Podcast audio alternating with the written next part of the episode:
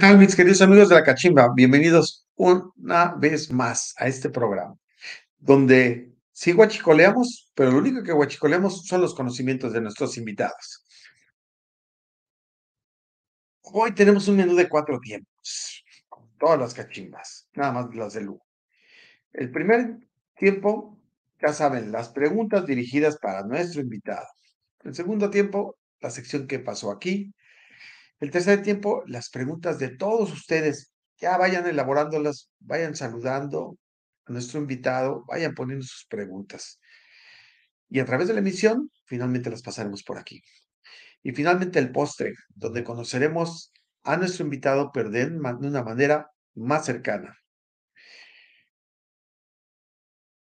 Recuerden que todas nuestras transmisiones se quedan grabadas aquí, aquí en Facebook, también las tenemos en YouTube y en todas nuestras redes sociales, donde pueden disfrutarlas posteriormente.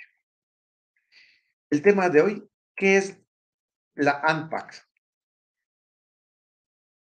Para resumirlo, este organismo representa uno de los motores más fuertes que impulsan la economía de nuestro México querido. Así de claro y sencillo. Nuestro invitado es precisamente el presidente de la Asociación Nacional de Productores de Autobuses, Camiones y Tractocamiones, ANPAC, el ingeniero Miguel Elizalde Lizárraga. Él es ingeniero industrial y de sistemas, egresado del Instituto Tecnológico de Estudios Superiores de Monterrey. Tiene una maestría en Administración Pública en la Universidad de Syracuse, en Nueva York. Se ha desempeñado en la iniciativa privada como investigador, profesor y consultor mientras que en el ámbito de la administración pública obtuvo cargos tanto a nivel estatal como a nivel federal, destacando la Dirección General de Autotransporte Federal en la Secretaría de Comunicaciones y Transportes. Desde el 2012 se encuentra al frente del ANPAC como presidente ejecutivo. Fue presidente de la Comisión de Transporte con Camín en 2017 y coordinador de la Mesa Horizontal de Transporte en el cuarto de junto de la renegociación del TEMEC. Bienvenido a la cachimba, ingeniero Miguel Elizalde. Muchas gracias a, todos los que nos ven, nos escuchan. Al contrario, un honor estar aquí con todos ustedes. Eh, sin duda el honor es de nosotros, ingeniero. Estamos contentísimos. Y quiero preguntarte la de cajón, ¿eh? ¿Habías estado antes en una cachimba, ingeniero? Pues mira, yo, yo soy originario de Hermosillo, de Sonora. Pues no sé si era cachimba o no, pero ahí cuando vas la carretera de Hermosillo a Nogales, en, en, Imuris hay unas quesadillas muy buenas ahí, que era una parada obligada cuando no existían Oxos. Entonces, creo que es lo más cercano, si no es que es la cachimba que me tocó visitar. Muy bien. Bueno, te voy a decir que te, tocó una cachimba, digamos que light, dije, déjame decirte. Pero en esta, que es una cachimba virtual, estamos muy contentos de, de tenerte aquí. Y pues, déjame decirte este programa es la cachimba para los que sean, se nos conectan, es que es un restaurante de operadores, transportistas y donde hay todo tipo de pláticas. De ahí se fue la inspiración de la cachimba, donde todo el mundo trataba en género de resolver el mundo. Todo el mundo tiene un chorro de temas, un chorro de conocimientos y yo así hice esto y yo hago aquello. Entonces se trata de arreglar el mundo.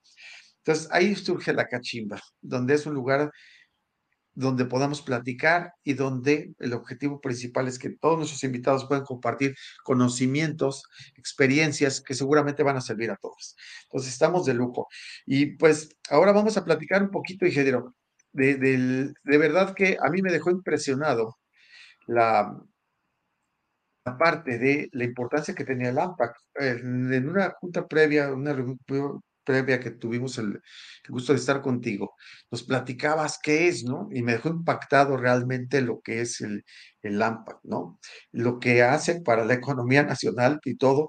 Y, no quisiera robarte mucho tiempo, me encantaría llevarte a las primeras preguntas. ¿Qué opinas? ¿Metemos primero y vamos a las primeras preguntas? Adelante, arranquemos.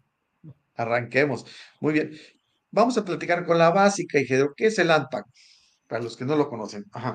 Pues mira, muy buena pregunta porque eh, inclusive es el acrónimo de lo que representamos como la asociación eh, y yo creo que hasta te cuesta un poquito de trabajo luego aprendértelo, pero los primeros días ya no lo aprendimos nosotros aquí en AMPAC. Es, mira, primero el acrónimo significa Asociación Nacional de productores de autobuses, camiones y tractocamiones. Eh, somos una asociación civil y AMPAC surge desde 1992. Eh, eh, surge precisamente un poco antes de la entrada del, de aquel entonces el TLCAN, el Tratado de Libre Comercio, y en AMPAC representamos pues a los productores de vehículos pesados, es decir, a los, somos industria automotriz de vehículos pesados o vehículos comerciales, también le pudiéramos llamar, tanto de carga como de pasaje, y también representamos a los eh, fabricantes de motores para estos vehículos pesados, tanto de carga y pasaje. Entonces, estamos integrados por 14 empresas y contamos con 10 eh, plantas de manufactura en 8 entidades de la República Mexicana. Normalmente, y tú me dices, Enrique, normalmente o no mencionamos ninguna marca o mencionamos a todas. No sé si quieres que te mencione las marcas para que van a estar más familiarizados con las marcas. bueno. Me encantaría, me encantaría. por favor. Las 14 marcas que van a ser muy conocidas para ustedes son Dina, eh, obviamente Dina Camiones, Freightliner, Hino, International, Isuzu, Kenworth, Mack, MAN, Mercedes-Benz Autobuses, Scania, Volkswagen, Volvo eh, y de motores Cummins y Detroit. Esos son los 14 asociados eh, que representamos en AMPAC y, pues juntos, la verdad, hemos logrado consolidar a México con un, la verdad, eh, en un liderazgo a, nivel mundial, literalmente. Es decir, México, a través de estos 14 asociados, somos el primer exportador de tractocamiones en el mundo, el cuarto exportador y quinto productor de vehículos de carga y somos el octavo productor de autobuses a nivel mundial. Y a veces se, se conoce más a AMPAC por lo que organizamos, que es Expo Transporte AMPAC, que en este caso aprovecho el comercial del 5 al 7 de octubre en la ciudad de Puebla. Excelente. Oye, ingeniero, déjame decirte que en pocas, en pocas cosas podemos presumir o decir o compartir que México es el número uno. ¿Podrías repetir ese dato del número uno, ingeniero? Es que me gustaría saborearlo y que, la gente que nos esté escuchando pueda saborearlo también, no, con mucho gusto. Mira, somos el primer exportador de tractocamiones en el mundo.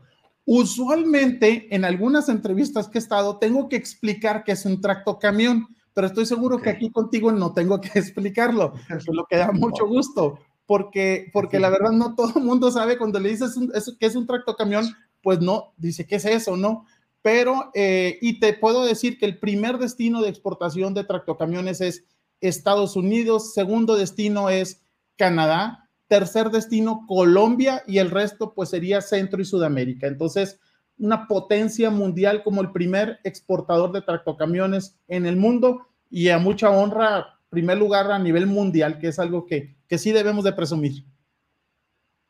Podríamos hablar de algunas cifras, ingeniero, que puedas compartir esa exportación, porque hasta esta escalofría me da y, me emociona pensar eh, es, este, lo que comentas. Mira, te manejo algunas cifras eh, históricas, porque ahorita en la pandemia, pues ha cambiado mucho la situación, el tema de la salud, por diferentes factores que ya conocemos. El primero, te puedo decir que en el 2019 rompimos nuestro récord de producción y exportación de vehículos pesados. Entonces, las cifras del 2019 y te las diré aquí de, memoria. Eh, mira, llegamos a exportar 167 mil vehículos pesados y a producir 202 mil vehículos pesados. Y alrededor de vendimos en México, digo, obviamente esta producción y todo esto es unas 41 mil, 42 mil unidades. No suenan mucho cuando la comparas tal vez con los vehículos ligeros, que son un par de millones pero la verdad es, es un mercado muy importante en México en términos de producción, de exportación y el mercado obviamente mexicano, pues la misma población, más de 100 millones de habitantes que tenemos, requiere de mucho movimiento en autotransporte. Entonces, son cifras que tenemos ahorita de nuestro récord histórico en 2019. Se vino la pandemia, se vino, obviamente estamos en una reactivación económica todavía y no hemos llegado a los niveles que teníamos antes de la pandemia el llegar a, los niveles antes de la pandemia, al menos en producción y exportación, implicaría romper nuestro récord histórico de producción y exportación. Entonces, no necesariamente vamos a llegar a los niveles 2019 en el 2024, 2025. Digo, siempre se pudiera, pero Entonces, yo te diría que vamos a, cerrar, obviamente, o cómo vamos, digamos, en el 2022. Y aquí sí, ya mejor te digo cifras que, que ya aquí tengo a la mano. Por ejemplo, en las ventas que llevamos de este año, de, de enero a julio, hemos colocado 21.645 vehículos. Estimamos cerrar el año colocando unos 38 mil, entonces todavía no vamos a llegar a los 41, 42 mil de, ventas de, previo a, pandemia. En términos de producción, de enero a julio, hemos producido 107.647 vehículos. Estamos 13.7% más que el año pasado y curiosamente 13.7% abajo que el 2019. Pero, si te fijas, ya estamos pegándole a, a nuestro año récord, es decir, vamos muy bien en términos de producción, obviamente motivado por la exportación. Prácticamente el 80% de lo que producimos se va para exportación. Entonces, en exportación hemos eh, colocado 89.027 vehículos pesados y eso significa un crecimiento del 8.8%. Y el primer destino en lo que va del año Estados Unidos, segundo destino sigue siendo Canadá, tercero Colombia, después Perú, Chile, Ecuador, eh, Guatemala. En lo que va del año hemos exportado a 13 países. Entonces, sí somos una potencia. ¿Qué, ¿Qué, significa exportar, por ejemplo, Estados Unidos y Canadá? Significa exportar calidad. ¿Por qué? Porque te piden los más altos estándares de calidad para poder circular en Norteamérica. Entonces, y no cambia eh, mucho el vehículo que se maneja en Estados Unidos al que se maneja en México. Es decir, tienes la misma estructura, los mismos cristales, los mismos, todos los mismos dispositivos, ¿no? Entonces, significa que producimos y exportamos vehículos con los más altos estándares de calidad a nivel mundial. Y, y sí tenemos, obviamente, pues un impacto en la importación de vehículos eh, de desecho, muchos de Estados Unidos. Y aquí, y aquí quiero aclarar algo, porque presumimos todo lo que hacemos en exportación. Bienvenido el libre comercio. Oye, si se van a importar vehículos, adelante. son de las ventajas o desventajas del libre comercio, ¿no? Pero que no se importen los más viejos, porque a veces importan vehículos de desecho que en Estados Unidos, en Canadá no valen nada, pues en México no se le piden requisitos para se importar. Si vas a importar algo, importa algo, pues de los años más recientes, ¿no? Que sea con mayor calidad, que no emita tantas emisiones, que tenga pues ciertos dispositivos de seguridad. Entonces estamos a favor del libre comercio. Lo que no queremos es que se importen vehículos chatarra. Pues si se importan usados más nuevos, adelante. Es parte del libre comercio y las ventajas de, del libre mercado, obviamente, ¿no? Y, al final de cuentas creo que aquí se aplica lo más barato sale este muchas veces más caro. Si terminas, híjole, con la ilusión, mira, lo compré así, pero luego le empiezas a meter y a meter y a meter y a armar los esos Frankenstein y al final de cuentas terminas con, eh, con que tu inversión se, se devalúa, pero tremendamente, ¿no? Entonces, eh, vale la pena vale la pena de hacer esa es, es, lo que sucede en muchos casos, especialmente el que, el que se apantalla tal vez. Por eso, cuando tú vas a adquirir un vehículo pesado o un vehículo comercial, el que le sabe, sabe que no, no todo es la inversión inicial, no todo es el, el chas chas que das de, de, inicio, porque tienes que ver, como tú sabes, en cuánto va a ser el precio de reventa en el futuro, cuánto es el consumo de combustible, cuántos son tus costos de mantenimiento, eh, en, fin, son infinidad de, factores que es a lo que le llamamos el, el costo total de propiedad, ¿no? Entonces sí tienes que hacer echarle un poquito de números antes de tomar una decisión. No vaya a ser que te vayas por una inversión inicial y te consume el doble de combustible y al ratito, a los dos años, ya estás pagando más de lo que se hubiera salido el adquirir una unidad más nueva y más eficiente, ¿no? Pero, pero bueno, ya, ya, entré ya parece que les estoy vendiendo aquí los vehículos.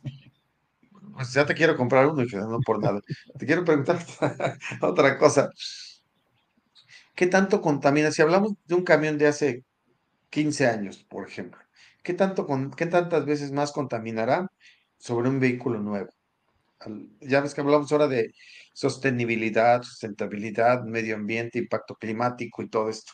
¿Qué tanto contamina más un vehículo de anterior tecnología en general? Mira, te digo las cifras que traigo así, ¿no? Para, para tratar de ser muy específico. En México existe una norma que regula los vehículos de cómo salen de fábrica, es decir, el diseño del vehículo, cuáles son los límites máximos permitibles en ciertos, digamos, eh, eh, pues contaminantes. ¿Cuáles serían? Eh, noxes, material particulado, eh, hidrocarburos no metano, etcétera. Son una serie, pero los, los más comunes o los que se les da un, mayor cimiento es el NOx, el dióxido de nitrógeno y el material particulado. Si tú comparas un vehículo, y, no me voy a ir al más nuevo, me voy a ir al, al Euro 5 EPA 7, que es la tecnología vigente. Eh, en México es una de las ventajas. Eh, tenemos vehículos que se fabrican con la tecnología norteamericana, que en términos de emisiones es la EPA, y con la tecnología europea que se le denomina euro. Entonces, esto, todo esto que te comento está en la norma 044 de Semarnat.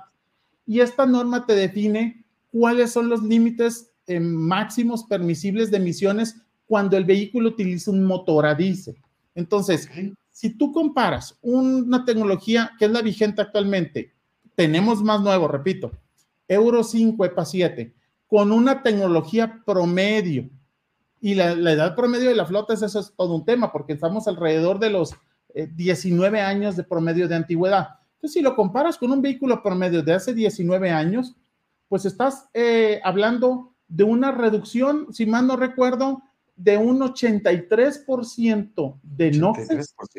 Y eh, si mal no recuerdo, alrededor de un 45% de material particular. No, no me sé el dato ahorita así de memoria, pero, pero es, es mucho más en NOx, en NOx que en material particular. Si te vas a la tecnología del Euro 6, EPA 10, que tiene eh, filtros específicos de material particulado, no hombre, se reduce, eh, tiende a ser. Obviamente sí emite algo, pero es mínimo lo que se emite. Entonces, en los vehículos a diésel siguen siendo muy eficientes, eh, prácticamente con los que utilizan diésel de ultra bajo azufre, prácticamente en estándares mínimos de emisiones. Entonces, sí es, sí es una gran ventaja el impulsar la renovación del flota y siempre se habla, oye, es que hay que avanzar en la tecnología más nueva. Si tú quieres reducir emisiones, no solo tienes que avanzar una tecnología, sino también tienes que deshacerte de los vehículos que contaminan más. Pero ahí es donde está el gran reto que tenemos en México. Tenemos una flota registrada en la Secretaría de Infraestructura, Comunicaciones y Transportes de alrededor de 700 mil unidades, donde casi el 30% tiene 21 años o más de antigüedad. Entonces, el problema de la contaminación no está en los vehículos más nuevos y a veces es donde nos fijamos más, avanzar a la tecnología más nueva. Pero si no sacas a los vehículos viejos, pues vas a seguir emitiendo obviamente mucho más emisiones. Y aquí eh, reitero y, aclaro por qué. No se trata de darle en la torre a la persona camión. Aquí se trata de ayudarlo, a renovar con un vehículo más nuevo. Porque si no, si tú te pones ahorita a sacar a todos los vehículos viejos de la carretera, vas a generar un conflicto social, indiscutiblemente. Y, y, creo que eso no es lo que se debe hacer. Entonces, es algo que hemos insistido a las autoridades, no es, al menos a nivel federal, no se le apuesta a la renovación vehicular hasta el momento. Todavía esperemos, hay oportunidad de, de aumentar algunos de los programas que se tienen y creemos nosotros porque tal vez los incentivos no van dirigidos a las micro y pequeñas empresas. Es las empresas, bueno, ahorita lo comentábamos antes de iniciar, no es sencillo ser una eh, micro y pequeño empresario del autotransporte. Es, requieres de una inversión fuerte para los vehículos, que es básicamente la principal parte de, de tu patrimonio o de tus activos de la empresa. Entonces, no es lo mismo hablar de una microempresa de tal vez de un puesto eh, de comida pequeño, hablar un microempresario del autotransporte. Es, Estás en unas categorías muy, muy diferentes y la inversión que se requiere, pues es mucho más grande para el micro y pequeño empresario del autotransporte. Entonces, es por eso tal vez en volumen, pues sí son cantidades importantes. En el pasado se tienen esquemas de chatarrización, eh, esquemas de financiamiento más agresivos, los tenemos en nuestras financieras de marca, pero muchas pues no son sujetos de crédito ahorita. Y ahí es donde puede entrar el gobierno federal, oye, que le entre de aval, que, que cree en el transportista, en el micro y pequeño empresario, y que le entre de aval, porque ya pasas de un negocio que tal vez, oye, pues mis gastos mucho en combustible ahorita, si tienes un vehículo más nuevo, reduces consumo en combustible, te haces más eficiente, pasas menos tiempo en el taller y más tiempo trabajando, pues eso ya te puede dar un poco tal vez para pagar la letra y, y que te pueda quedar algo. Pero ese empujón eh, para pasar de, no ser tan eficiente a ser un poco más eficiente es con un vehículo más nuevo y es donde se ayudaría mucho un respaldo de la banca de desarrollo, en este caso eh, que se que firme de aval para que un micro y pequeño transportista que era uno, si no le alcanza uno nuevo, uno seminuevo, pero que consuma menos combustible, que sea más seguro, en fin,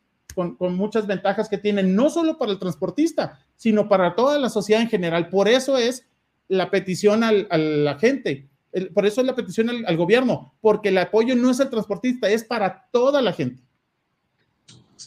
También, bueno, y también vamos a necesitar otros factores, ¿no? También, siempre he dicho, este, que aventarte una, digamos, aventarte la compra de un camión, pues requieres también analizar tus, como transportista, tus ciclos de carga y descarga, tus tiempos de recorrer, tus clientes necesitan, también necesitamos mandar mucho con los generadores de carga, ¿verdad? Porque necesitamos también trabajar en varios frentes para poder apoyar a toda la gente que tiene. No digo, a veces los tiempos de, de carga y descarga, y generosos, híjole, ¿para qué te platico, no? Y luego o, temas o te pagan, eh, ese es otro tema, porque 30, 60, 90 días esto te puede tronar. Hace días platicaba, hace un tiempo platicaba, y es un tema que incluso lo quiero platicar. Eh, qué bueno que lo sacas ahorita, yo siempre lo saco en las mesas. Digo,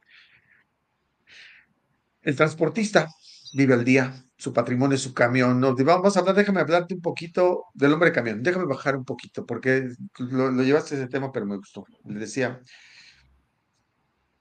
¿qué clientes generan una plática con el ingeniero Alex Tyson? A ver si no se me enoja que me lo balconeo, pero fue una plática que me agradó mucho. estamos deduciendo varias cosas y le decía, oye, ¿qué cliente de 10 clientes, cuántos tiene su sistema de pago?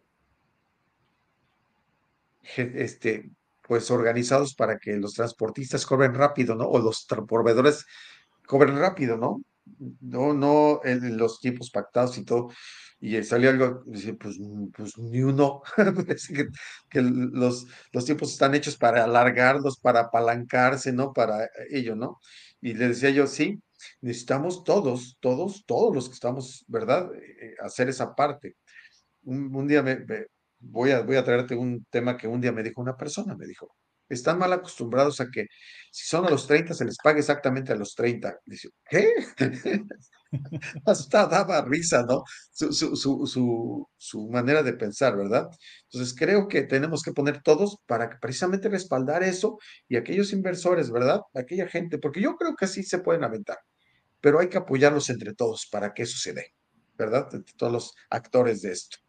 Muy bien, ingeniero. Es un problema que se tiene que atender por varios frentes y todos le tenemos que entrar. Es, es la renovación de la flota, el reducir emisiones, el incrementar la seguridad vial. No, no, es, no todo tiene que caer en los hombros del transportista y, y muchos creen que, no. que, es sencillo. Entonces es beneficio para toda la sociedad y, y bueno, no sé si te lo comenté ahorita, pero a ver, los vehículos pesados mueven el 56% del total de la carga si incluyes a la marítima eh, que esto representa el 83 o más del 80% de la carga terrestre, 71% del valor del comercio exterior eh, con Estados Unidos, prácticamente el 100% de las mercancías de reparto y distribución. Eh, y si hablamos en términos de pasaje, bueno, pues el 96% de los pasajeros que se mueven entre entidades federativas, 27% de los estudiantes y 41% de los trabajadores nos movemos en autobús. Entonces, sí es un impacto muy grande a la economía, a la movilidad, en seguridad vial, en eficiencia logística, en fin, es, es importantísimo eh, este tema y, y, tal vez más adelantemos y ahora, y sin operadores esto tampoco funcionaría, ¿no? Pero, pero bueno, ya mejor te paso la voz, Enrique. Y no, no, ingeniero, es que, híjole, en la primera pregunta, ingeniero, creo que nos vamos a quedar como dos días aquí porque es sabrosísima la plática, porque realmente son temas que, necesitan hablarse y más, y también hablarse, ponerle acciones, y esas acciones sean cumplidas. Y en eso estamos, en eso estamos. Como te dije aquí, este, este programa platicábamos el para qué fue originado y creado, y, este, y creo que sí, todos, todos tenemos que hacerlo, todos, no, no se trata de decir, háganlo usted, no, no, no, todos, todos, todos tenemos que entrarle esto. Muy bien, Ingeniero. ¿Qué te parece si pasamos a la segunda pregunta? ¿Vale? Adelante, adelante. ¿A qué sectores impacta el ANPAC en la economía nacional y de otros países? Híjole, creo que ya nos platicaste bastante de eso, pero entra el ingeniero. Estoy bueno, seguro no, que traes uno por ahí por ahí.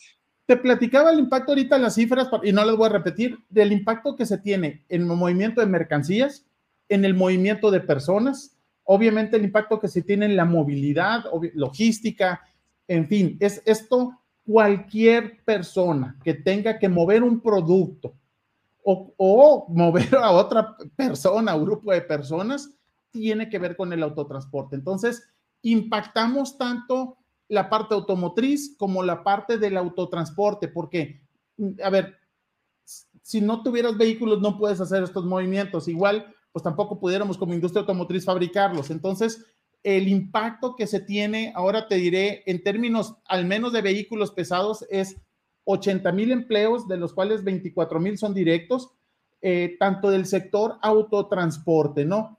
Eh, si lo ves en términos de la economía, ¿qué representa esto? Pues estás hablando de que en la industria del autotransporte representa cercano al 6% del Producto Interno Bruto y en la industria automotriz, cuando lo agrupas con autopartes, ligeros, todo hasta el 3% del Producto Interno Bruto. O, lo traduzco tal vez en, cifras más, más eh, amenas.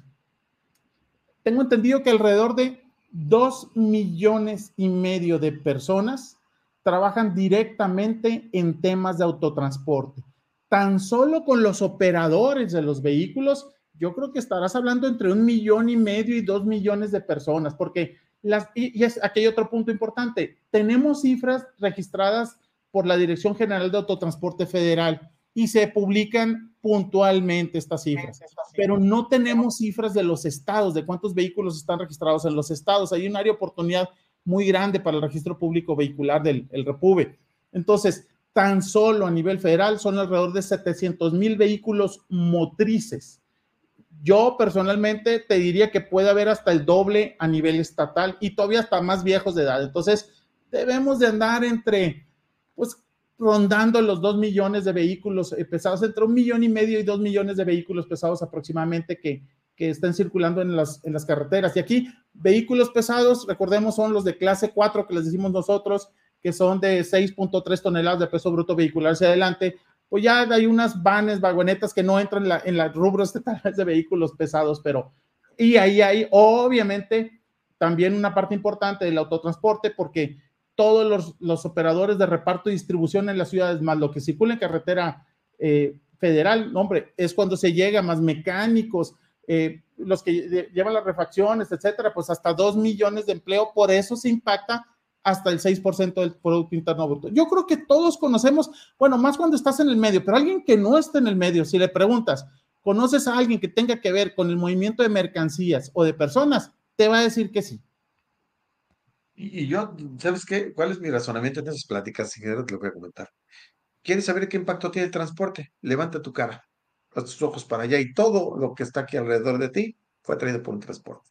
Así de sencillo. Lo que te comiste hoy fue traído por uno de ellos. Todo lo que te comiste, lo, lo, lo, que te bebiste, aquí está, y está muy claro, ¿no? Entonces, el impacto tan grande que tiene este, este sector. No, no, no voy a salir como mis hijos que les dije, todo tiene que ver. Pero papá, la pizza llega en moto, me dice, bueno, pues, le digo. Oye, pero la masa sí, a la tienda sí llegó en camión, le digo. Fíjate que me llamó una, me la llamó la atención un comercial que lo traigo todavía aquí por identificar. Sale y dice este, creo que es el, no, no quiero decirte el nombre, pero sale y dice, sale una mesa y sale una familia comiendo, en ese comercial y dice, el pan, el pan con el que se elaboró, ¿no? La la cuchara con la que se comieron, la leche que se tomaron y todo fue elaborado. y luego me quedé, y, quién la transportó? ¿No? O sea, ojalá puedas localizarte lo ves porque te va a dar risa y, y, será que traigo este tema en la mente, ¿no? Pues sí, sí lo elaboraste, pero ¿quién lo puso? Ahí, ahí donde te lo estás comiendo, exactamente, ahí tienes el Excelente, muy claro, muy claro, muy apasionado, muy apasionable este tema, muy bien de mucha pasión. Bueno, pasamos a la siguiente pregunta. ¿Qué te parecen? Con mucho gusto. Ya vamos en tercera. Órale, muy bien. muy bien. Y yo traigo todavía caja viejita, yo les digo que soy modelo 63 todavía. Digo, todos los días me tienen que echar arrancador. A mí sí me echan arrancador y me empujan para que jale todos los días. Modelo 63. Muy bien. Aquí está la siguiente pregunta. ¿Qué rol tienen los operadores en la cadena de suministro? Quisieras puntualizarlo nada más esto, Hijedro. Mira, te va a sonar mucho teado ya, pero hoy se habla de que los operadores eh, son los héroes en la pandemia, son los de lo más importante, pues es cierto. Y yo te diría, bueno, hasta que no tengamos vehículos que se conduzcan solos, van a seguir siendo los operadores de lo más importante que tenemos y la responsabilidad que tienen obviamente es muy grande, no solo por lo que carguen en materiales o los que manejen autobuses, es decir, el operador pues es esencial en esto, no, no se, hasta que no se conduzcan los vehículos solos y, y es de lo más importante la cadena. Ahorita que tenemos una escasez de operadores a nivel mundial, es cuando se valoran más y yo te diría que no necesariamente ya es el tema económico. Bueno, sabemos eh, cuánto puede ganar un operador en estos días, que puede ser el doble de lo que yo recuerde de lo que ganaban hace cinco, cinco años o diez años. Es decir, se ha ido eh, apreciando mucho el, tema del, operador y eh, yo te diría que cada vez hay más, tal vez hasta menos interés en ser operadores. El, el déficit de operadores a nivel mundial es, es grandísimo, no me acuerdo la cifra que la mencionó la IRU, no sé si andaban alrededor de un millón y medio de operadores. Lo que recuerdo millones y medio. Dos millones y medio. Lo que recuerdo son las cifras de México que que acá alrededor de, las, de los 50 mil operadores. Y en México tiene un doble efecto, porque no solo te impacta el, falta de operadores de México, sino también que se están otorgando visas para que se vayan a trabajar a Estados Unidos. Y, y, esto no es propio solo de México, también Inglaterra está dando visas para eh, los migrantes de Europa del Este. Es, un fenómeno a nivel mundial que se, otorgan estos y entonces México le afecta tanto el que tiene eh, licencia internacional, pues pudiera irse a trabajar a, Estados Unidos. Entonces se ve todavía más impactado en, la frontera. Entonces, la labor de ahorita es cuando más se, se, valora. Hay empresas, yo conozco empresas que dicen, yo puedo crecer en tener tal vez uno, dos, X camiones más, y no puedo porque no consigo más operadores. Es decir, eh, y si tú vas ahorita, eh, sí se necesita pues operadores calificados, no, no cualquiera le vas a entregar una maquinaria de la inversión que tiene la maquinaria, de la responsabilidad que tiene manejarlo en carretera, obviamente, y, sigue siendo un tema, un tema eh, crítico que, que, tenemos que obviamente entrarle todos a, en esto. Yo no estoy seguro que lo platicaste con Alex Tyson, lo platicaste con, con Ramón Medrano también esto. Y obviamente todo el mundo lo, valoramos mucho y sí, sí se tiene que sensibilizar más a la sociedad sobre la importancia de los operadores. Yo creo que no siempre se les da esa, esa importancia. Eh, ya está más, de, más que dicho de, la importancia que tienen. Es, eh, mira, el mejor ejemplo es en la pandemia. Tal vez en la pandemia muchos por el distanciamiento social se encerraron en sus casas y los que estaban trabajando día a día son los operadores. No hubiera llegado el oxígeno, las medicinas, las vacunas, en fin, es en las situaciones críticas es cuando valoramos a los operadores. Y, cuando no es, es, es, en otras ocasiones, pues se, se, demerita mucho el trabajo. Entonces, detrás de cada producto que está en un stand, en un supermercado, está un operador que lo llevó ahí, como bien lo comentabas a, ahorita. Entonces, millones de mexicanos llegan a sus trabajos o la escuela gracias a un operador. Entonces es, algo que tenemos que revalorar y, tenemos que entrarle también al tema de sensibilizar más la importancia del operador, eh, mejorar las condiciones de trabajo de la manera de lo posible y obviamente es algo, yo creo que vamos a seguir viendo operadores por muchos años más en los que llega la tecnología de la conducción autónoma. Tal vez no sea un, tema ahorita, pero, pero la, conducción autónoma se trabaja, cada vez el vehículo se hace para hacerlo más seguro. Y, y, y ahorita que tienes un operador, vas a, vas a ir teniendo cada vez más tecnología, que eh, cambio de carril, eh, frenado asistido, eh, etcétera. Muchos, muchos dispositivos que precisamente son para apoyar al operador, detección de la fatiga, todo esto. Entonces, cada vez se hace más seguro el vehículo pensando precisamente en el operador y yo creo que va a llegar en un futuro, no sé, 15, 20, 30 años, una reconvención a, a van a ser casi, casi técnicos eh, especializados los operadores, porque ya, mira, ya los vehículos pesados comerciales son, son computadoras sobre ruedas. Entonces, en este momento, y yo te diría por varias décadas más, tenemos que seguir apoyando e impulsando y revalorar el trabajo que tienen todos los operadores eh, por todo lo que llega a nuestras eh, casas, al supermercado, a los hospitales, etcétera. Muy bien, excelente. Excelente, sí, tiene razón. Y, el, y mejorar sobre todo también el ambiente, ¿no? Hemos platicado con nuestros invitados. Oye, antes, eran robos, robos de, carga, luego ya es robos de unidades, luego pasamos a, robos con violencia, ya hablamos de secuestros. Me llama la atención, dije, era una cosa bien curiosa. Eh, ya están los vehículos, ya está muchos bien preparados para que ya no se puedan subir hasta los estribos, caray, las unidades. Me llama mucho esa la atención los nuevos cambios de tecnología, ¿no? Para que ya no se les puedan colgar a los estribos de los trailers. Interesante ese asunto.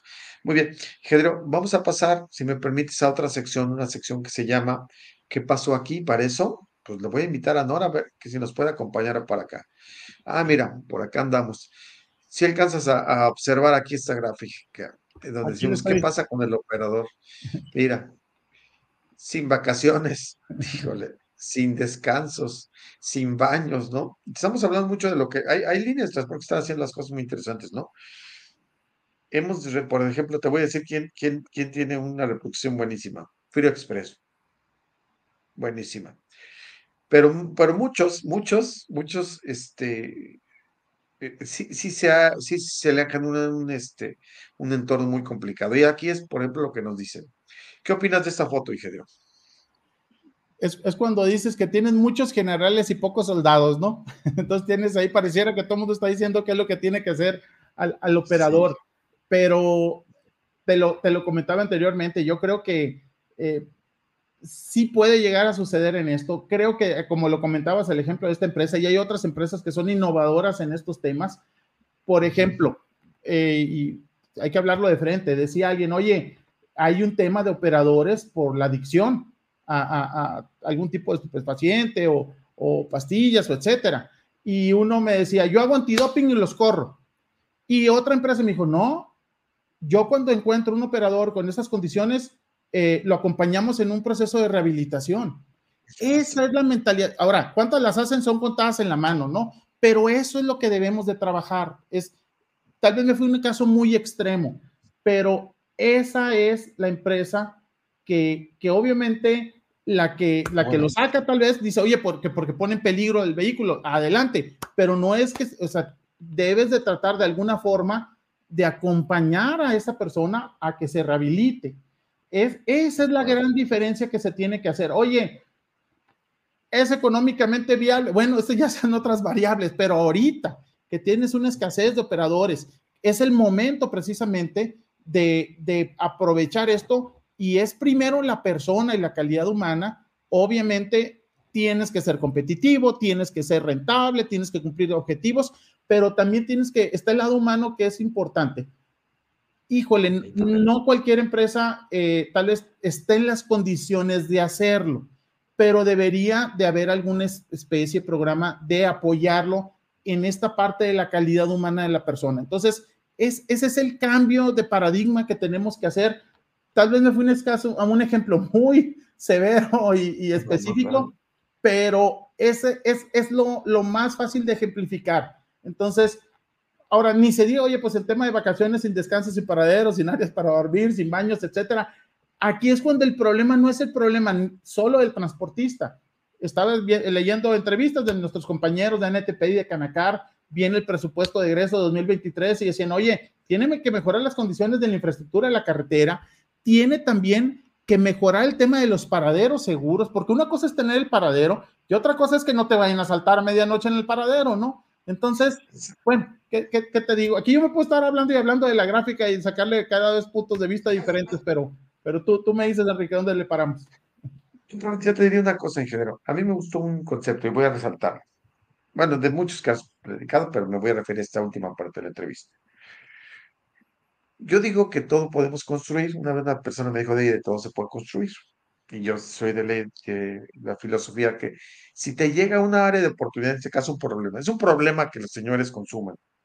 Y aparte de los operadores, y aparte que se consuman, digo, yo me, de veras me ha tocado gente que me dice, como este, el famoso Saúl Torres el Cachorro, un amigo también, que es el del sindicato de los operadores. De veras, este, me, me decía, es que si no, muchos operadores dicen que si no los consumen se van a matar porque les das una jornada de trabajo y tienes que amanecer allá, ¿no? Entonces ya los considero, entonces me lo tengo que echar para no matarme en el camino, ¿verdad? Este, pues más bien si te vas matando lentamente, ¿no? Entonces lo que me quiero decirte que, que parece que una práctica que fuera común y que ya hasta se considera que fuera buena para evitar que me mate, pero la realidad me gustó mucho lo que dices, es que te haces, te llega esa situación, tengo un operador que tiene esta situación, o lo despido o lo apoyo. Y, la, y realmente requerimos analizar cada una de esas situaciones y ver cómo apoyamos, ¿no?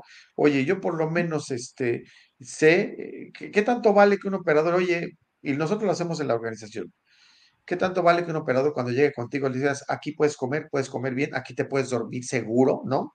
Aquí te puedes bañar, ¿no? Aquí, aquí te facilitar en lo que tienen, ¿no? Porque muchas de las empresas, tú sabes, operan a miles de kilómetros o cientos de kilómetros de su origen, ¿no? Los camiones andan en todos lados y qué importante que alguien te los ayude, les construya, ¿no? A tus, En sus destinos, ¿verdad? Y que están obviamente lejos de tus, este, de, tu base, ¿no? De, mucho transporte se monitorea a distancia, ¿no? y, aquí no quiero que se me interprete el, comentario que, que decía Enrique, porque dices, oye, ¿qué empresas pueden hacer eso? Bueno, ahí es donde tiene que entrar un, un gobierno en apoyar, en tener algún aspecto como eh, apoyar en la rehabilitación sin que, que, pierda el empleo. O sea, no es porque a final de cuentas, como empresa dices, pues no me va a dar. Pero, o sea, por eso digo que la solución no es solo del transportista o del despachador de la carga, o es de todos y tiene que entrar mucho la autoridad. O sea, estamos ahorita en una situación que tal vez es como dices, oye, hace falta eh, operadores y tienes miles, si no es que millones de personas desempleadas. Bueno, esa conexión, pues la puede tratar de hacer la empresa, las asociaciones, las cámaras, pero si viene un, un, impulso del gobierno en esto, y en lugar de tener tiempo ocioso y andar haciendo qué maldades pueden hacer, pues oye, eh, eh, no hay peor tema que la ociosidad, ¿no? Entonces, el trabajo creo que es la mejor forma de no solo impactar en términos económicos, en términos de la economía familiar principalmente, sino también hasta en, aspectos de reconstrucción social del tejido de, familiar, de, la degradación por el tema de inseguridad que tenemos. Eh, híjole, hay, hay, hay un, un trabajo transversal por hacer enorme. Necesitamos mejorar el ecosistema de todo, de todo esto. Exactamente. Muy bien, ingeniero, qué bárbaros son temas muy, muy sabrosos que hay que, hay que hablar y hay que trabajar en ellos. Muy bien, ¿qué te parece si pasamos a las, este, vamos a invitar a Nora que nos acompañe y qué te parece si leemos los saludos y las preguntas de nuestros, las personas que nos acompañan en la transmisión? Nora, ¿cómo estás? Hola. Hola, buenas noches, ¿cómo están? Buenas noches, Nora. Gusto en saludarlos, pues aquí me va a permitir saludar también al público que nos está acompañando. Lulú, bonita noche para todos, gracias por estar aquí. Gracias, Luis Enrique. Buenas noches. Te mandamos un gran saludo. Buenas noches también a Jessica Martínez, que nos acompaña hoy. Octavio Ramírez, buenas noches. José Vadillo, buenas noches. Qué bueno, muchos saludos hoy. Buenas noches.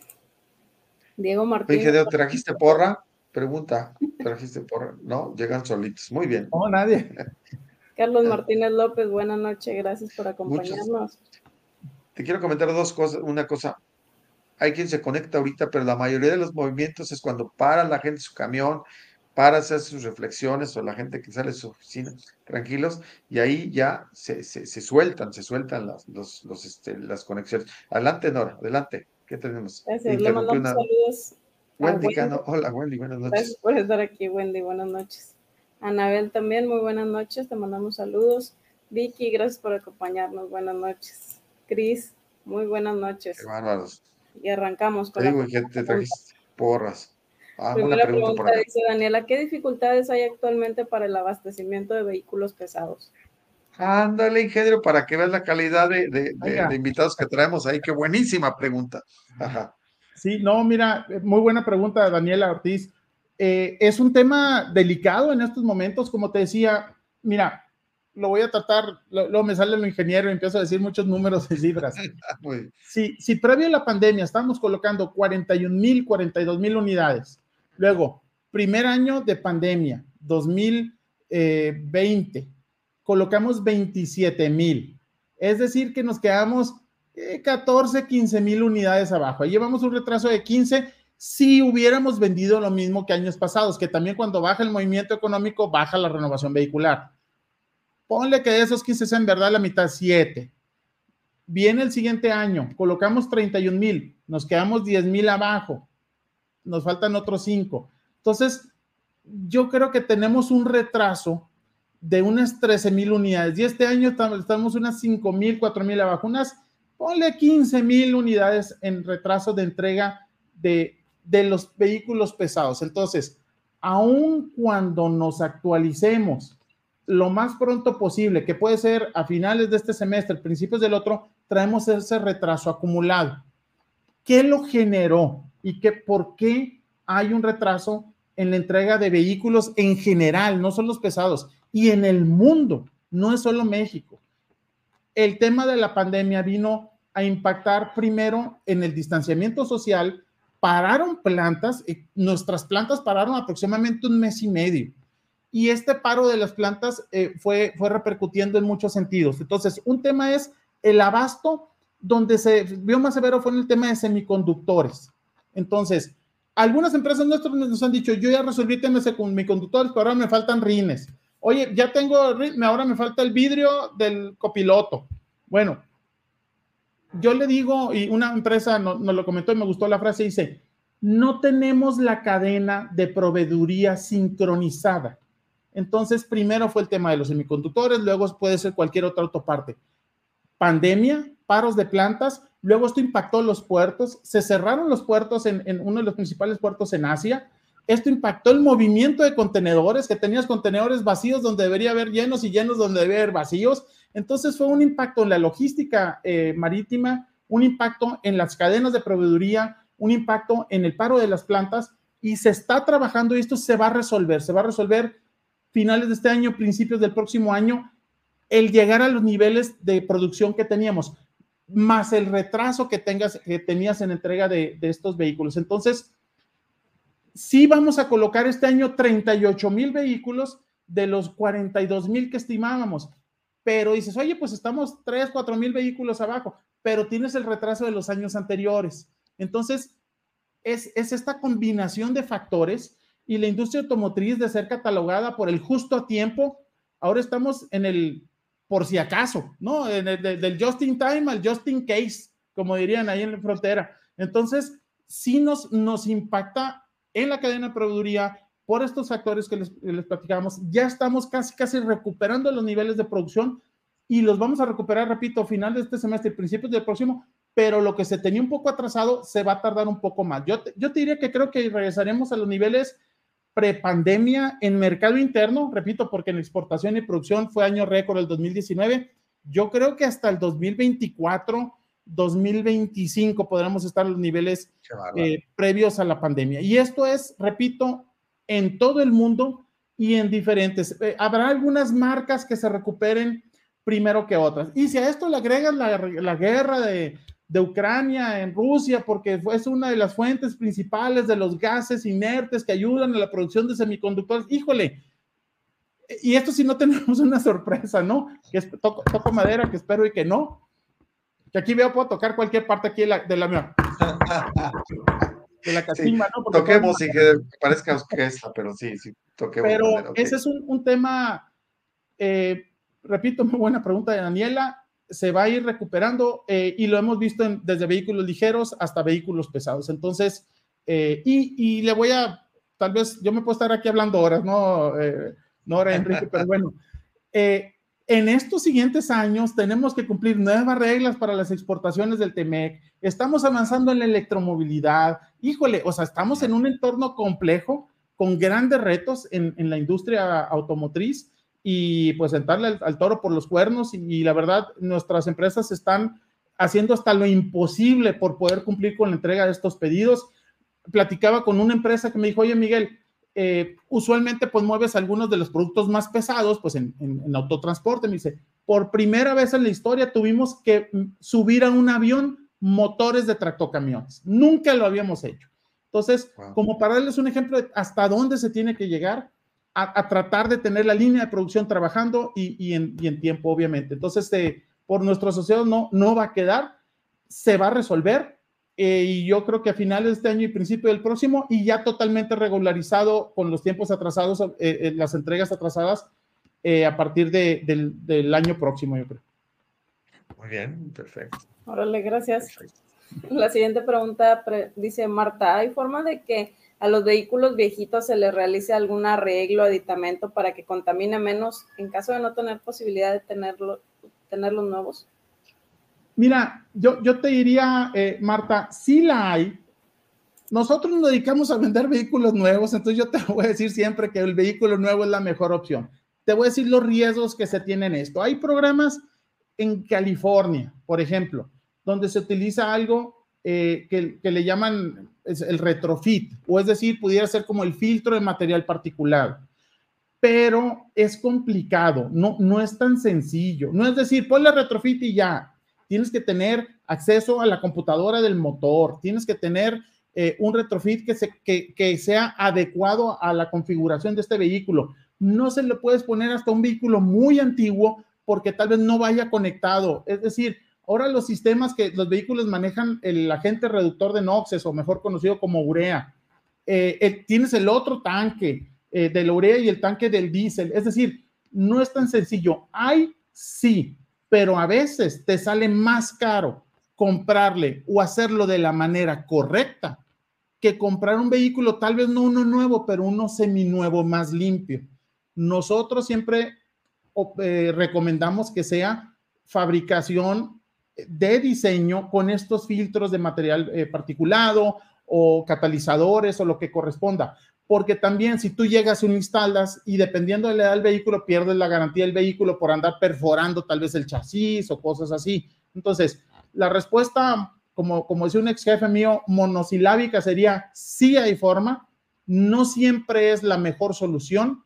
Nosotros siempre recomendaremos que sea instalado de origen de fabricación por la empresa productora o fabricante y si no te da para el vehículo nuevo, al vehículo seminuevo. Entonces, son las opciones, los riesgos, los pros y contras de, llevar a, cabo esto.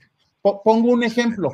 La Ciudad de México maneja una propuesta de retrofits, pero la inversión que te cuesta el retrofit para hacerlo de la manera correcta ha hecho que sean mínimas las empresas que lo hayan hecho. Te sale mejor invertir ese, esa inversión, porque es, es grande la inversión, en, en, un enganche para un vehículo que tal vez solo ponerle y extenderle la vida de este vehículo. Y la otra desventaja que pasa, en los países en que se usan estos, estos retrofits, son los países más avanzados cuando el cambio de la tecnología es de la, de la penúltima a la última tecnología. En México, cuando tienes la edad promedio de 19 años de antigüedad, pues no, no puedes ir y, conectarle un, tienes que conectarle tantos dispositivos que te lo hacen económicamente inviable, te diría yo, eh, el, avance. Cuando es de la última tecnología a la otra, no creo que sea el caso de México, eh, pudiera ser más viable, pero aún así nosotros siempre vamos a recomendar que venga instalado de fábrica cualquier tipo de dispositivo de post tratamiento para reducir emisiones. Perfecto. Muy bien. Gracias. Le mandamos saludos a Hilario que nos acompaña. Buenas noches, Hilario. La siguiente pregunta dice, ¿cuáles son las prácticas de sustentabilidad que deberíamos estar implementando hoy en el transporte? Mira, nosotros siempre vamos a impulsar la renovación vehicular. Siempre vamos, es una de las actividades permanentes en, AMPAC, siempre vamos a estar nosotros eh, precisamente por la antigüedad de la flota y por todos los beneficios que tiene no solo en reducción de emisiones, sino también en seguridad vial. Entonces, indiscutiblemente una renovación sistemática de la flota. Son cinco puntos los que creemos nosotros que es la solución integral. Incentivos verdes, financiamiento, profesionalización, y aquí aprovecho para decirles que tenemos nuestro portal www.educat.com.mx, donde hay muchos cursos para las micro y pequeñas empresas. Algunos cursos son gratis, algunos tienen un costo, pero revísenlo www.educat.com.mx. El otro es actualización del marco regulatorio y el quinto es supervisión del marco regulatorio. Entonces, estos cinco puntos creemos que son fundamentales en impulsar, obviamente, la, la renovación sistemática de la flota. Si me detengo en el cuarto punto, que es actualización del marco regulatorio, pues ahí puedes estar hablando tal vez de hacer cada vez las tecnologías más exigentes en términos de emisiones. Pero, por ejemplo, la tecnología diésel que tenemos actualmente, estamos pasando de diésel regular a diésel de ultra bajo azufre. Todavía no tenemos cobertura nacional del diésel de ultra bajo azufre. Y esto es algo que tenemos, que tenemos que trabajar mucho en la infraestructura energética, cualesquiera que sea. Tenemos alrededor de 65, 75 estaciones de gas natural vehicular públicas, cuando deberíamos de tener, digo, tenemos 9 mil estaciones de diésel. Y eso que, que el diésel lo cargas en 10, 15, 20 minutos y el gas natural en un par de horas. Es decir, tendrías que tener 27 mil estaciones de gas como para sustituir tal vez todas las de diésel por gas. Es decir, y electrolineros, no, pues ni, ni hablemos, ¿no? Tenemos 38 que son de, de, más de 50 kilowatts hora. De esas, menos de la mitad tiene acceso a, a vehículos pesados porque están diseñadas como estaciones de supercarga de vehículos ligeros. Ahorita toda la infraestructura que está en México principalmente es para vehículos eh, ligeros. También no tenemos más de 150 vehículos pesados con baterías en, en México, ¿no? Es decir, es, todavía está muy, muy incipiente. Entonces, eh, yo te diría, obviamente impulsar la renovación vehicular, pero el problema de las emisiones no está en los vehículos nuevos, está en los vehículos viejos, pero para esto y hacerlo en diferentes tecnologías que vamos a ir viendo en el futuro es impulsar la infraestructura energética, impulsar obviamente eh, tener más electrolineras, tener más estaciones de gas. En un futuro estaremos hablando de las estaciones de hidrógeno y hay muchos programas, por ejemplo, este programa de Semarnat de Transporte Limpio y, algunos otros programas que, que, fomentan el tema de, de reducción de, de, emisiones. Entonces, eh, a nivel de empresa, yo diría tratar de tener el vehículo eh, más, más limpio, más eficiente. Ahora, otras opciones. Oye, pues si no vas a invertir tal vez en renovación de, de la flota, conducción técnico-económica, capacitarte en conducir el vehículo de una manera más eficiente ayuda a reducir emisiones porque reduces el consumo de combustible.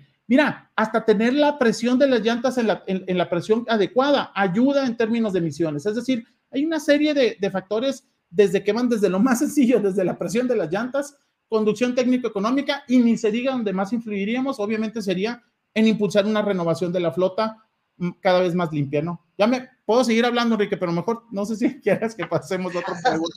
Ah, Miguel, yo lo que te quiero decir es, estamos llegando a una hora, no tienes eh, inconveniente, digo, porque está buenísimo el programa, está mucha gente conectada y no tienes problema de que nos entendamos un poquito. Si está escuchando a mi señora, voy a llegar un poquito más tarde, mi amor, ahí, no, eso es todo. Déjame también yo pedirle permiso a la mía, espero que no tenga problema, pero este, si, si gusta, nos, nos, extendemos un poquito porque las preguntas están buenísimas. Si quieres, pasamos a la siguiente, Miguel. ¿Qué te parece? Adelante, adelante. Dice MB Viesca, buenas noches. ¿Cómo ayuda al operador la aplicación de las nuevas tecnologías que se incorporan en la producción de los vehículos de carga? A ver, eh, Viesca, mira, ¿cómo ayuda al operador la aplicación de las nuevas tecnologías que se incorporan en la producción de los vehículos de carga? Lo comentaba anteriormente en términos de la autonomía hay, cuando hablas de autonomía no quiere decir que vas a sustituir de un día para el otro al operador. Viene la autonomía en diferentes niveles. Y la autonomía es desde que apoyas en el, digamos, el, el cambio de línea, eh, cuando está la línea pintada, obviamente, eh, la alerta de, de, salida de carril, esa es una tecnología que ayuda al operador, obviamente, en términos de seguridad vial. Hay eh, tecnología que te mide eh, la, la, vista, la, la, específicamente los ojos, el tema de, o, el día de las cámaras que te identifican movimientos y todo. Eh, estaba viendo el otro día cámaras de que te decían si traías el celular en la mano.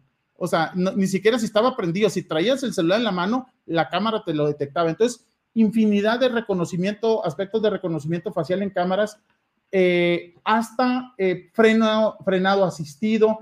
Muchas de las tecnologías obviamente van para mejorar la conducción eh, de, los, de los vehículos hasta tener un asiento más cómodo y evitar la fatiga. O sea, no todo es tecnología electrónica y cámaras de video, oye, el tener un asiento cómodo, eh, ergonómico, en el que el operador eh, pueda trabajar las horas, las horas que le correspondan sin tener tanta fatiga es, fundamental. Entonces, hay mucha tecnología de, desde lo más avanzado en términos de, cámaras de video, en términos de sensores en el vehículo que van hacia la autonomía de la conducción hasta la comodidad o la ergonomía de qué, qué tienes que mover para prender el radio, apagarlo, las luces, esos detallitos, poner un botón de, de emergencia, etcétera. Es, e, es, hasta el diseño de la visibilidad de, de, la cabina, en fin, cada vez vas avanzando mucho.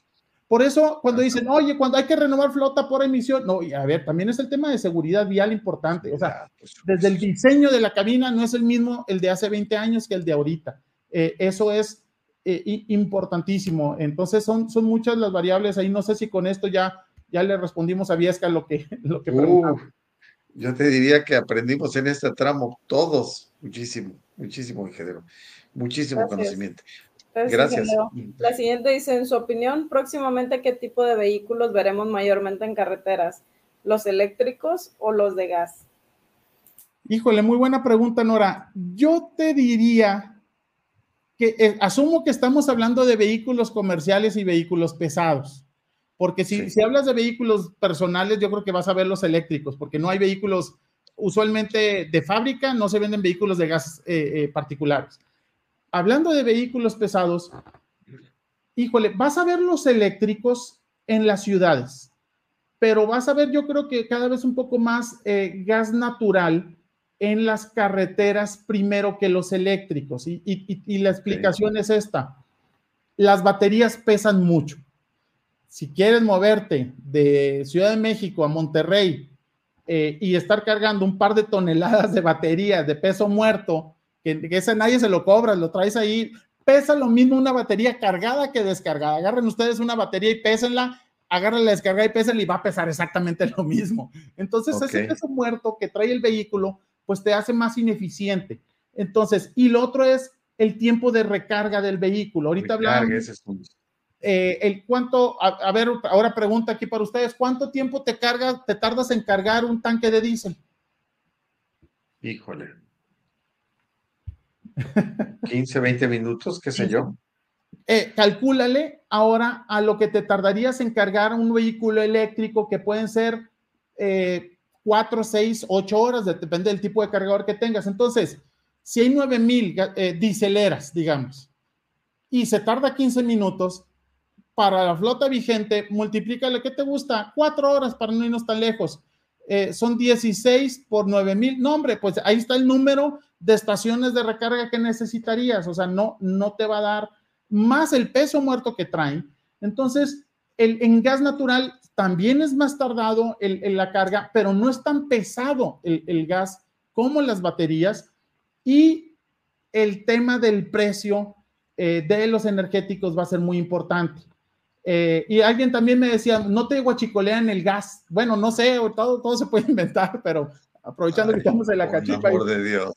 Entonces, yo creo que vamos a ver, eh, para responder específicamente, yo me inclinaría a carreteras al gas, pero lo vamos a ver a la par de la electromovilidad, porque si tú vas ahorita en autonomía, eh, una de las restricciones que teníamos en gas era la potencia del motor, pero ya aumentó la potencia del motor y está a un nivel muy equiparable. Ya hay rutas de transporte de gas de, de Tamaulipas a San Luis Potosí, eh, entonces, el, tema del gas ahorita es la infraestructura energética, que solo hay 65, 75 estaciones. Y México es de los países que tienen más reservas de gas natural en el mundo. Creo que están en los cinco países que tienen más reserva. Entonces, como política energética, como, como eh, eficiencia en términos de, de autonomía y de potencia del motor, creo que el gas va a ser altamente competitivo a menos de que en los próximos 5 o 10 años llegue alguien e invente una batería que no sea de litro, que sea del, elemento Enríquez y diga ahora el, elemento Enríquez es el más eficiente en las baterías y rompa paradigmas, pues a menos de que suceda algo así, eh, vamos a algo, porque si, si, si comparas y va ligado a electromovilidad también, el hidrógeno. El hidrógeno es similar al eh, diésel en términos de carga te no sé, digo, yo no lo he visto, pero me han dicho que se carga, no sé, 15, 20 minutos el tanque de hidrógeno, muy similar al diésel. Entonces, eh, va a venir, si, si tú lo ves, quitando el tema del precio inicial de los vehículos, ahorita pudiera ser más eficiente el hidrógeno, pero la inversión inicial, no, hombre, te, saca de, de, de, mercado, ¿no? Pero en términos de carga y estaciones de, infraestructura, va a ser muy similar al diésel. Entonces vas a tener el gas natural y la electromovilidad a la par del diésel del trabajo azufre y probablemente los principios del hidrógeno simultáneos en, los siguientes años. Entonces, vamos a ir disminuyendo obviamente las tecnologías diésel, eh, aumentando tal vez los vehículos híbridos y también va a haber combustibles alternos o, combustibles sintéticos que reducen emisiones. Entonces viene, viene un tema de, hablamos mucho de electromovilidad, pero yo creo que el, término correcto debería ser vehículos cero emisiones. Debería ser el objetivo porque van a poder ser en hidrógeno o, o en eléctricos. Y casi cero emisiones, yo te diría gas natural y atrasito el diésel del trabajo azufre. Perfecto. Muy bien. Qué buenas preguntas, ¿eh? Te, ¿Cómo se llama? Te están retando con las preguntas y te crece el castigo, ingeniero, ¿eh? Adelante, adelante. Buenas noches, Leonel. Gracias por acompañarnos. Déjenme mandarle saludos a, a, Susana Nila también, a Gaby Microbito que nos está acompañando. La siguiente dice José Vadillo. Saludos a los panelistas. Miguel, ¿qué futuro le ve al transporte eléctrico? ¿Qué tan posible será a futuro emplear equipos eléctricos que ayuden a minimizar el impacto ambiental? Digo, ya, ya lo comentamos, pero no sé si quisiera puntualizar algo aquí. Yo, yo diría, ya, ya lo comenté, pero el futuro es vehículos cero emisiones. Ese es el futuro.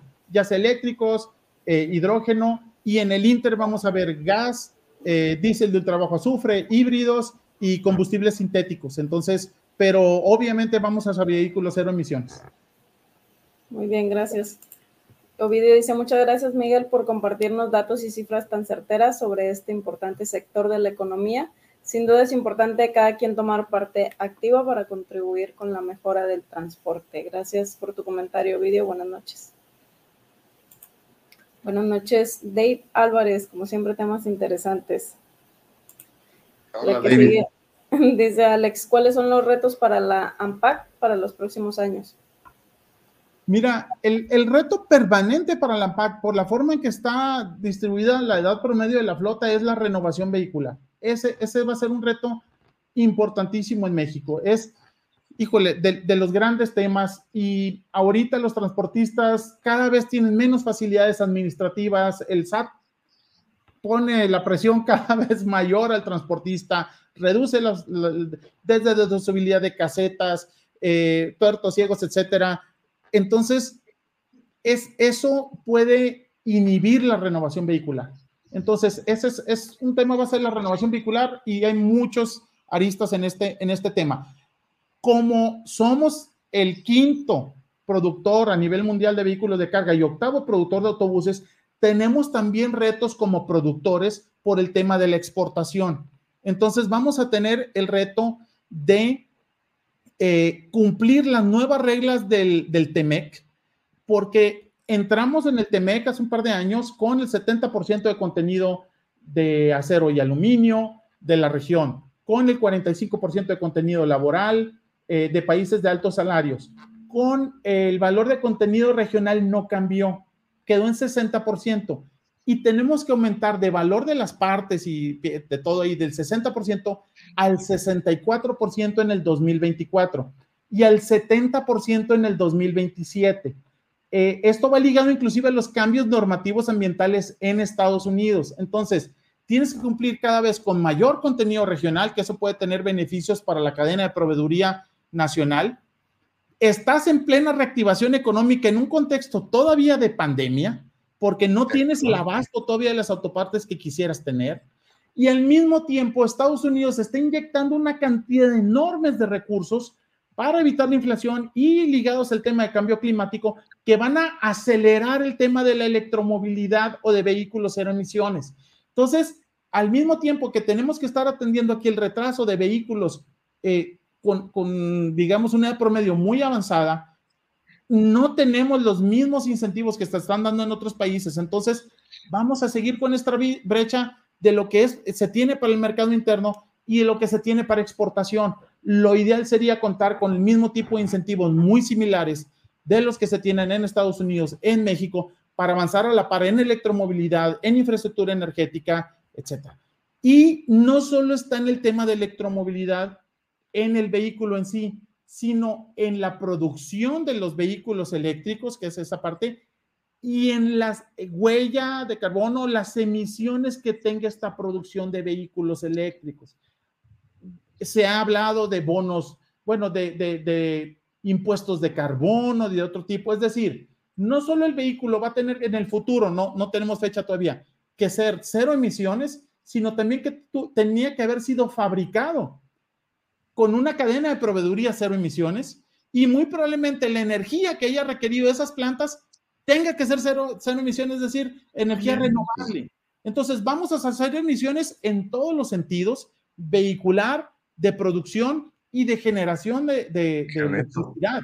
Entonces, por eso se habla mucho ahorita, eh, estuvimos en una reunión con el embajador de Estados Unidos, que, que Norteamérica tiene la oportunidad de ser la potencia generadora de energías limpias a, a, nivel mundial, por, inclusive hasta por la parte territorial que cubrimos todo, en todos estos canales. La diferencia es que en México ni le estamos apostando en términos de política pública a, a cero emisiones vehiculares. No, hay esfuerzos buenos, eh, pero sin el respaldo tal vez económico o presupuestal que ayudaría a acelerarlo. Eh, no, no demerito los esfuerzos, pero, pero cuando vienen respaldados con eh, en, en, el presupuesto, no hay mejor amistad que la que se ve reflejada en la nómina, dirían unos amigos, ¿no? Entonces, igual sucede en los presupuestos. Son buenas intenciones, pero si le pones recursos, vas a lograrlo más rápido. En Estados Unidos y en Canadá sí suceden en, en, en otras medidas, en estados particulares.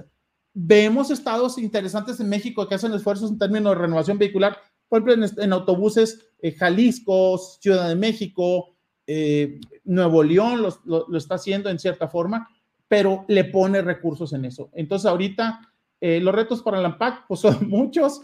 Eh, trabajar tanto en, a nivel local como a nivel internacional. Y a cortísimo plazo, pues tenemos el máximo evento de exhibición de vehículos de carga y pasaje. Pueden ir a ver a los vehículos de carga y pasaje en Expo Transporte.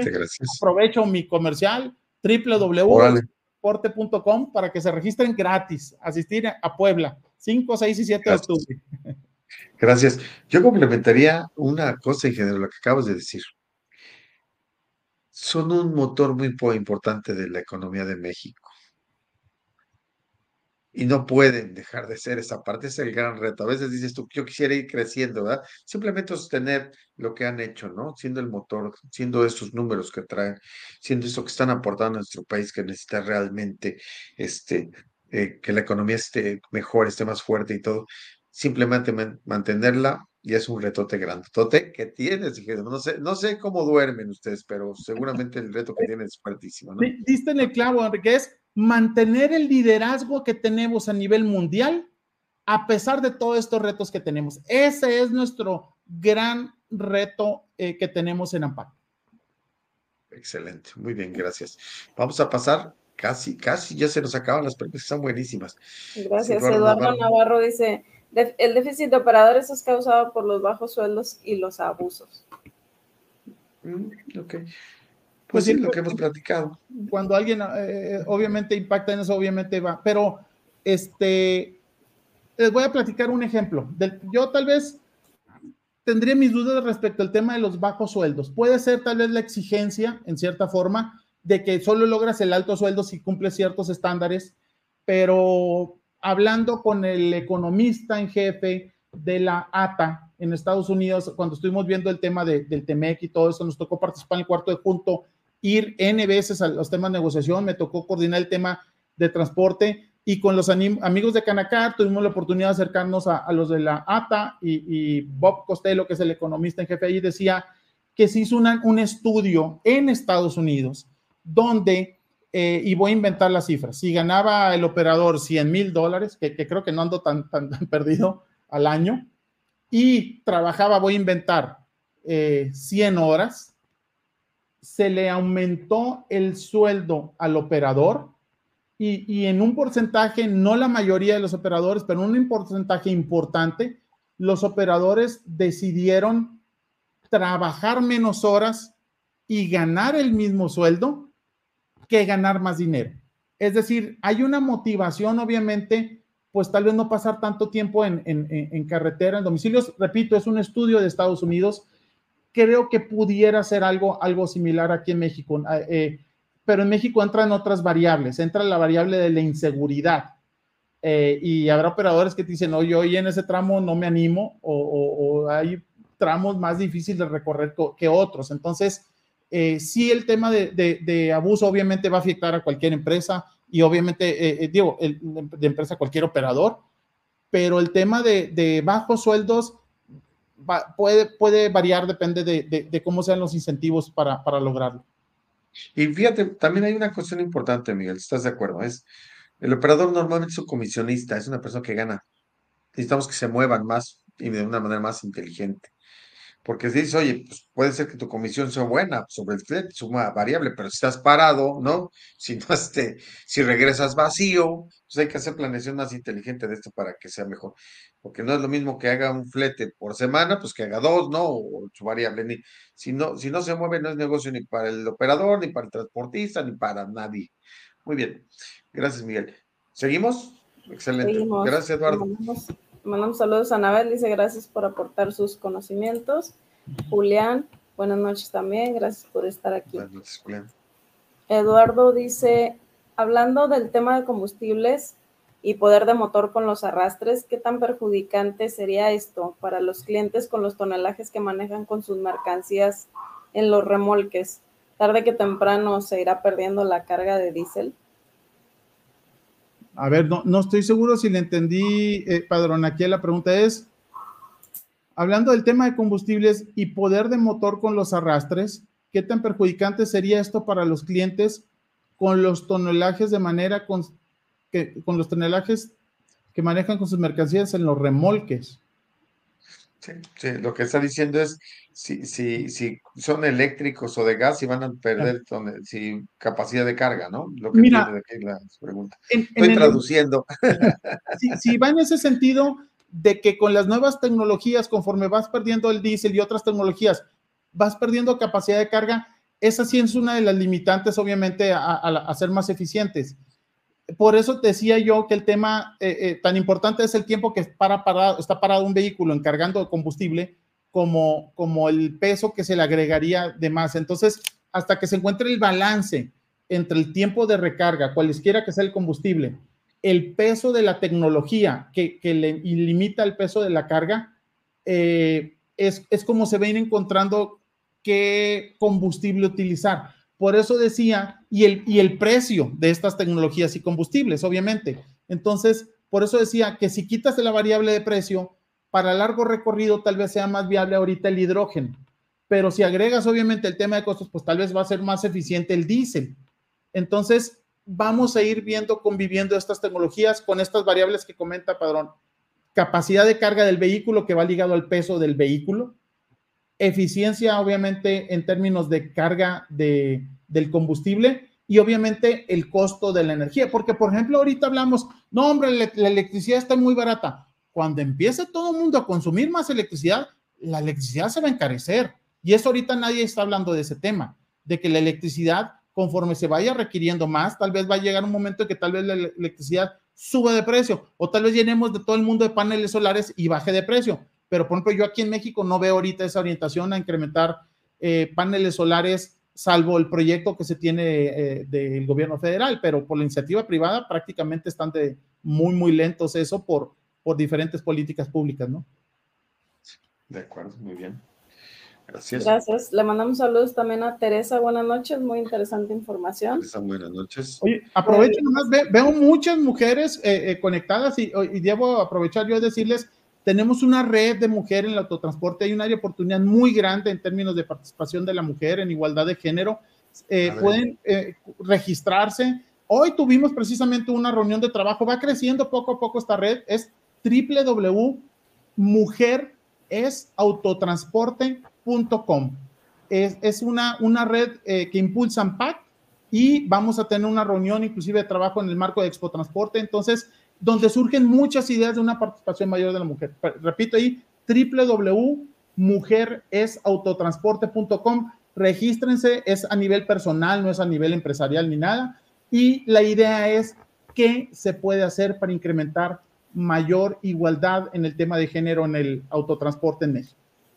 Sí, yo creo que la hemos platicado, ¿no? Incluso en nuestras este, entregas dijimos la mujer de pronto irrumpió con, y trajo su talento, su capacidad y su inteligencia y todo lo que trae de paquete las mujeres, para aportarlo en este mundo del transporte. Y es muy agradable ver que llegan para acá, Miguel. Es muy, muy agradable. Muy bien. Así es, muy interesante, saludos. Y ya por último, José Viesca dice, brillante exposición magistral. Felicitaciones al expositor, al panel y participantes. Gracias, José, por estar aquí. Muchas gracias. El, el, el, impresionante el invitado de hoy, sin duda. Mira. Bueno, pues muchas gracias. Yo me despido hasta aquí. Gracias, Miguel. Hasta luego, Enrique. Saludos, Muchas gracias, Nora. Gracias. Este ingeniero, eh, déjame decir, llevamos un buen tiempo, pero se ha ido como agua. Ahora, yo te voy a dar la última parte, la parte del postre de en esta cachimba. Eh, esta parte vamos a entrevistar un poco más a Miguel, más que al presidente, el ANPAC y todo. vamos a decir unas, unos conceptos y, y, tú me dices lo primero que te venga a la mente no lo que te venga a la mente no necesariamente es una, una sola palabra, sí puede ser un concepto más o menos que tú, tú entiendas esto. Si me permites, entonces, como me dice el ligero Alex Tyson, me dice, te pones muy filósofo en esta parte del programa, pero me encanta. Si me permites. Bueno, entonces yo lo primero que te voy a preguntar, híjole, ¿qué dices cuando piensas en el transporte de carga y de pasajeros? Que es lo primero que se te viene a la cabeza. En el transporte de carga y pasajeros. Híjole, este, yo, yo por lo que hago todo el día, yo pienso en, renovación vehicular. Es lo primero que se me, porque cada vez que veo las cifras y estadísticas de transporte y carga, nos fijamos mucho, es un, indicador que le damos mucho seguimiento y el, la edad promedio de la flota. Entonces, primero se me viene a la mente una edad flota, una edad antigua, eh, que puede ser poco eficiente, con muchas áreas de oportunidad. Entonces, eh, cuando me dices tú transporte eh, de carga y pasajeros en México, pienso en eso. Y, obviamente, pues obviamente siempre tengo que pensar en AMPAC, ¿no? Bien. A ver, ahí te hago una vuelta de tuerca, ¿eh? Ahí va. Cuando te digo la palabra o la, frase, nuestro México querido, ¿qué se te viene a la mente? Este, nuestro México querido. Yo, pienso mucho, cuando dices esa palabra, pienso mucho en la gente. Eh, creo que podemos estar pasando por etapas difíciles como país. Eh, venimos de un eh, tema complicado de manera empresarial, digamos, por pandemia, pero fue una de las crisis que todos la vivimos también a nivel familiar. Entonces, estamos revalorando, creo yo, el, tema de las amistades, el, vernos en persona, todo esto. Entonces, yo pienso mucho en la gente y a veces habla la, gente o puede decir, opinar a alguien, creen que el país es su gobierno y el país es la gente. Entonces yo, yo, yo me iría más, eh, gobiernos van, gobiernos vienen, eh, etcétera, empresarios van, empresarios vienen, pero la gente creo yo que es, es eh, lo que hace pues la calidad que, que tenga el país. Y si tú preguntas por la calidad de los mexicanos en, en el mundo, somos alegres, somos creativos, somos ocurrentes, creo, creo que tenemos mucho que aportar a, a América Latina y, y, al mundo en este, en este sentido. ¿no? Muy bien. Pues, si me permites, ahora sí voy a meter toda la velocidad hasta el turbo, con esta palabra. ¿Qué piensas cuando te digo el concepto la familia, Para mí es la prioridad. Es, eh, en, alguna ocasión alguien me decía, oye, ¿cómo logras balancear el tema del trabajo y la familia? Bueno, para mí siempre va a ser prioridad la, la familia. Creo yo que sí es obviamente complicado en ocasiones encontrar ese balance pero tienes que ir, ir buscando las, las opciones. Para mí, sábados y domingos son sagrados. Yo eh, busqué cuando te, empecé a trabajar en PAC tratar de vivir cerca de aquí. Cuando vives en una ciudad tan grande como la Ciudad de México, comer en tu casa dos, tres veces a la semana, desayunar dos, tres veces y cenar dos, tres veces es prácticamente eh, imposible y yo tengo la oportunidad de, de, hacerlo. ¿Por qué? Me dice, ¿cómo lo hiciste? Bueno, pues primero ves dónde vas a trabajar y luego vas a ver dónde vas a vivir, ¿no? Entonces, salvo los viajes que tenemos que hacer, inclusive algunos viajes yo me llevo a la familia. En Expo Transporte yo me voy con toda la familia. Mis hijos faltan una semana clases. Ese es, ese es el mejor ejemplo que te puedo dar de cómo para mí la, la prioridad es la familia. eh, nos vamos nosotros, nos vamos a instalar una semana en Puebla, yo, mi esposa y, mis dos, mi hija y mi hijo, y, es el mejor ejemplo de cómo es para mí la, la prioridad. Excelente. Y la última, la última, la una con su vida y metiendo turbo y todo. ¿Qué piensas cuando te digo la vida? Híjole, una oportunidad única. Tal vez yo no creo en la reencarnación, entonces creo que tienes que dar lo mejor eh, de, ti.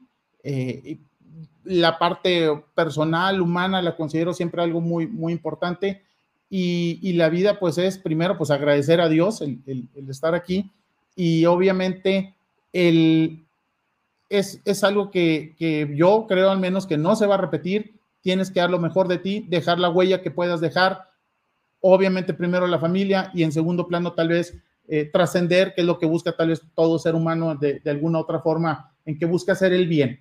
Entonces, eh, no, diría, dijeron que es la parte tal vez suene muy romántico lo que estoy diciendo, pero pues, es la, verdad. Eh, definitivamente yo creo que la vida también, como tú, es una oportunidad cada día. Cada abrir los ojos, es una maravilla. Y este, irrepetible. Muy bien. Pues mira, llegó la hora de, de, despedirnos. Quiero agradecer al invitado y a todas las personas que nos acompañaron. Quiero invitarlos que no se pierda la próxima emisión de La Cachimba. Tenemos un gran invitado también, esperamos. Ingeniero, ha sido muy padre. Este, te, otorgamos y te enviaremos este reconocimiento. Eh, Grupo ENMA, la, Enrique La Cachimba, otorgan el presidente de reconocimiento al ingeniero Miguel Elizalde Lizárraga por su invaluable participación en el programa La Cachimba, marca registrada, por cierto, que tuvo lugar el día 30 de agosto de 2020 2022. Gracias por compartir con nosotros tus experiencias, ingeniero. Este, quisiera, antes de despedirnos, quisiéramos, quisiera preguntarte, ¿te gustaría mandar un mensaje final, ingeniero? No, pues mira, primero agradecerte, felicitarte por el programa, platicado las cifras que manejas en, este, en estos años que llevas, eh, impresionantes, eh, es un honor eh, estar aquí contigo y con todos los, los auditorio en este sentido. Y, yo no desaprovecho oportunidades, Enrique. Entonces yo tengo que invitar a que visiten Expo Transporte en PAC, www.expotransporte.com para que nos visiten del 5 al 7 de octubre completamente gratis en la ciudad de Puebla. Eh, y, la verdad, obviamente, eh, necesito yo, aprovecho, cumplo, cumplí 10 años en AMPAC hace un par de semanas, entonces eh, es un honor y un privilegio. Y primero, obviamente, agradecer a mi familia, a los asociados y a los medios de comunicación como el que tú representas en este. Aunque traes varias cachuchas que ya me dijiste ahí, Enrique, eh, la verdad, eh, la industria del autotransporte y automotriz no sería lo que es sin medios como este en el que podemos hablar libremente, sin tapujos, muy transparente, porque algo, es lo que todo el mundo queremos, queremos un mejor autotransporte, queremos un mejor país y, queremos tener la, mejor calidad de vida para nuestras familias. Creo que, que nadie va a dejar de coincidir en estos puntos de los que andamos en el medio de, del autotransporte o la industria automotriz de vehículos pesados en México. Y, y pues a seguir, como dice nuestro eslogan, en el camino por México. De acuerdo. Pues no, todo lo contrario, yo te agradezco, híjole, eh, yo creo que, y te lo puedo decir sin duda, ha sido una de las emisiones más, más exitosas, más este, ¿A qué nivel? A nivel de las experiencias que nos has compartido. Es un tipo increíblemente dinámico, transmites muchísimo tu conocimiento y es un regalo que nos has dado esta noche. Quiero agradecértelo. Este, pues muchas gracias por tus conceptos y sigamos trabajando con todo lo que traemos por, por mejorar el transporte. Así que buenas noches a todos, buenas noches auditorio. Muchas gracias, ingeniero. Nos vemos. Nos vemos. Mi nombre es Enrique y nos vemos en la carretera.